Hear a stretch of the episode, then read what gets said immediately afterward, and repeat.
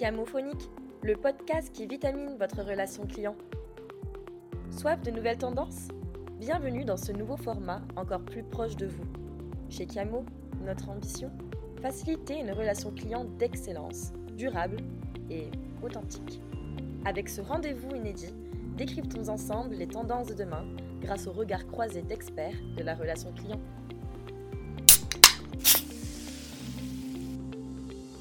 Bienvenue à tous, euh, ravi de vous retrouver pour la deuxième partie de cet épisode euh, de Chiamophonique consacré aux nouvelles opportunités pour les centres de contact. Je retrouve Thierry Spencer, créateur du blog Sans du client et vous êtes associé à l'Académie du service. Et Jean-Luc Neveu, dirigeant de Chiamo. On va commencer par écouter une petite pastille. Euh, Diego a une longue expérience dans la relation client et pour lui, l'expérience collaborateur et prépondérante.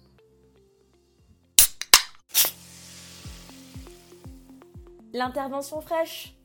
Je m'appelle Diogo, je travaille au, l'hôtel Hôtel 5 étoiles, Palace. Nous sommes une équipe formidable, qu'on est toujours à la, à la recherche d'anticiper les besoins du client et aussi de, de, faire que les clients passent un agréable séjour.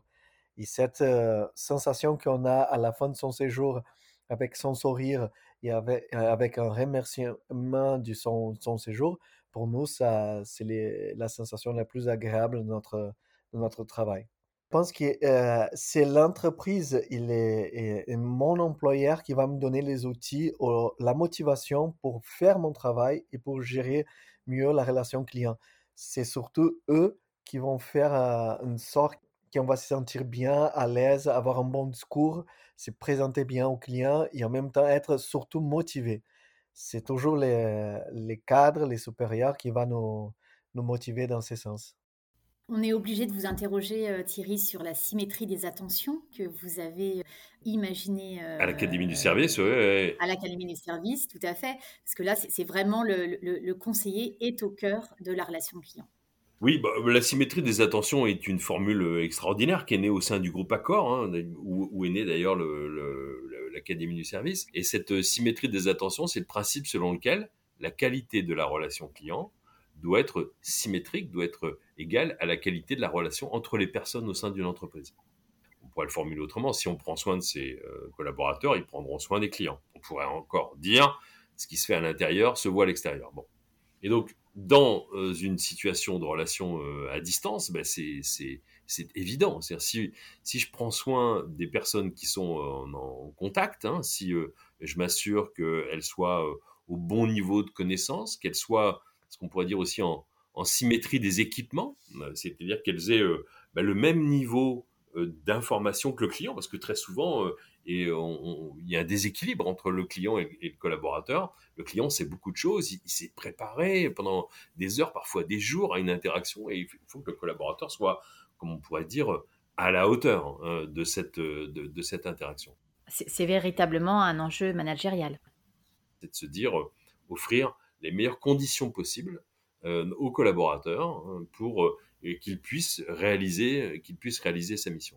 Et Dieu sait, si travailler dans un centre de contact, c'est, c'est difficile. Hein, quand on, prenait l'exemple du, de l'assurance, bah, une personne qui travaille à la, euh, au service des sinistres, à la déclaration de sinistres, eh bien, euh, elle entend euh, 10 sinistres par jour. Euh, pour le collaborateur, c'est un moment exceptionnel dans sa vie qui arrive euh, tous les X années. Pour le collaborateur, ce n'est qu'un sinistre parmi un autre. Donc, comment assurer le meilleur environnement possible pour le collaborateur, pour qu'il puisse traiter chaque interaction, euh, chaque contact euh, de la meilleure façon possible, hein, qu'il fasse euh, sentir au client qu'il est unique et qu'ils ont une véritable conversation et pas le traitement d'un numéro, pas le traitement, pas le traitement d'un dossier. Je vous interromps Thierry, justement, comment est-ce qu'on est passé de cette il y avait une course avant au, aux, indicateurs de durée de communication, où on, allait chercher effectivement à augmenter la, capacité de production du centre de contact en optimisant les, interactions, en, réduisant les, temps de communication, etc. Comment, comment, comment on bascule de ce monde très euh, de performance à un monde d'empathie? Bah, vous, parliez de capacité de production, euh, c'est ça en fait. On a vu très longtemps les centres de contact comme des usines Et donc, on mesure la durée moyenne de traitement, rien la DMT. Donc, euh, durée moyenne de traitement, euh, moi, j'entends pas euh, la longueur de la conversation, j'entends la durée moyenne de traitement. On traite pas des individus, on traite des dossiers. Donc, je pense qu'on assiste effectivement à un mouvement du, d'une ère industrielle. Pourquoi? Parce qu'en fait, le digital, à l'époque, permettait pas aux clients d'être autonomes et de trouver des réponses à ces questions sans valeur ajoutée. Donc aujourd'hui, plus ça va, plus le client trouve des réponses à ces questions à faible valeur ajoutée, hein, où en est mon dossier, où en est mon colis, euh, euh, j'ai changé d'adresse, euh, je veux faire un virement, enfin, quels sont les horaires d'ouverture de votre magasin, enfin, il y a mille et une questions qui, sont un peu sans intérêt dans, l'interaction. Et donc aujourd'hui, on voit que ce, ce, phénomène de bascule vers la rareté de l'échange, mais la force de l'échange, eh bien, c'est de se dire que on doit avoir des super conseillers et non pas euh, des conseillers alignés dans des usines qui prennent des appels euh, et à qui on dit bon maintenant il faut il faut produire quoi. Oui, c'est vraiment important d'avoir deux façons de traiter les dossiers. Une, une, demande sans valeur ajoutée et une demande à forte valeur ajoutée sera, sera traitée de la même façon. Ça, c'était la vision du passé. Aujourd'hui, c'est de se dire on va rendre le client autonome, mais quand il va nous appeler, eh bien, on va euh, préserver cette, on va préserver cette relation, qu'elle soit la meilleure possible. Et donc, on est vraiment dans cette véritable bascule en fait dans, euh, dans l'histoire de la relation client, si je puis dire.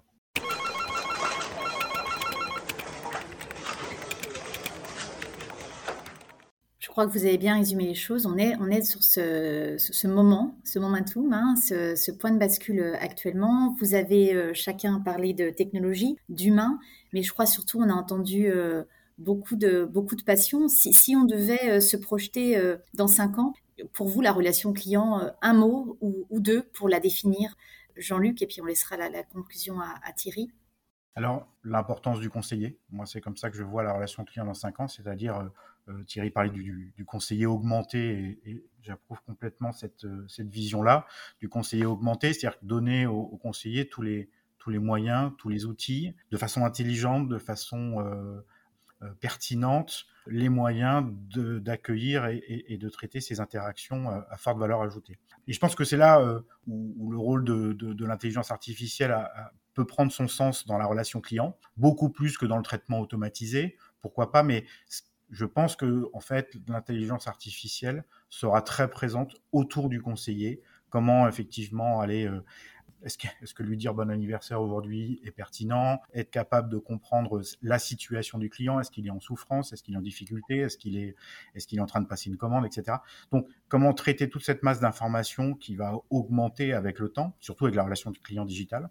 Donc, comment est-ce qu'on traite tout ça? Donc, moi, je, crois beaucoup à cette, cette prise du pouvoir du conseiller, enfin, ce rôle de plus en plus important euh, du conseiller, qui est assez absent aujourd'hui encore dans, euh, dans, l'expression de besoin, euh, je pense qu'effectivement, euh, euh, le conseiller doit, doit être capable de, de, prendre son, son, rôle, de prendre son pouvoir dans le centre de contact. Et en tout cas, nous, c'est ce qu'on va, on va essayer de faire dans les, dans les prochaines années.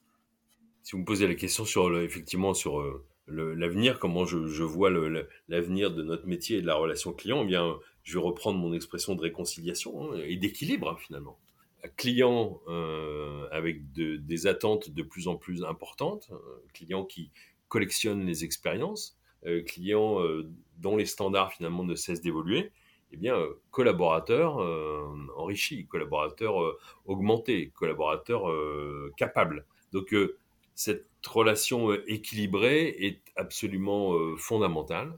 Et donc, quand on choisira une entreprise, on la choisira aussi pour euh, euh, la façon avec laquelle elle traite ses collaborateurs.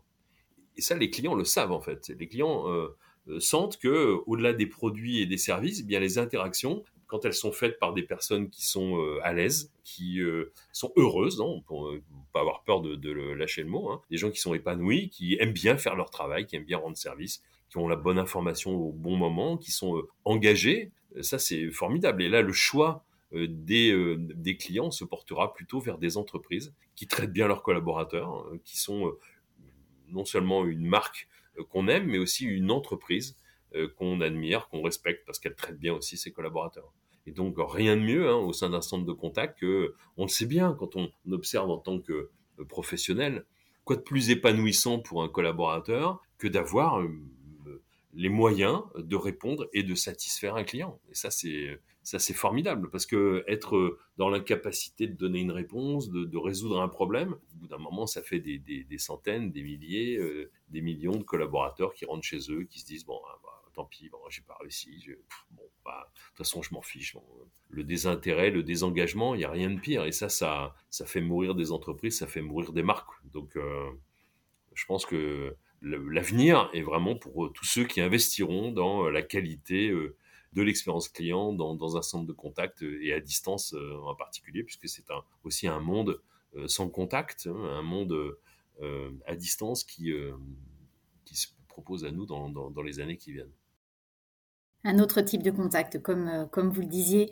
On va conclure là-dessus. Un, grand merci à tous les deux d'avoir été présents et on était très heureux de vous entendre, Thierry, et, de, je pense qu'on partage euh, euh, des valeurs avec en effet, vous qui a mot et on, est, est ravis de vous avoir rencontré. Merci aussi Jean-Luc et puis euh, à tous. Euh, on espère que cet épisode vous aura plu. N'hésitez pas à liker et puis on se retrouve pour un prochain épisode. Merci beaucoup. Merci Thierry, merci Paulamé. Merci de votre invitation. Merci. Merci de nous avoir écoutés. Si vous êtes encore ici, c'est que l'épisode vous a plu. Alors n'hésitez pas à réagir. Abonnez-vous, mettez des étoiles, likez, commentez Parlez-nous.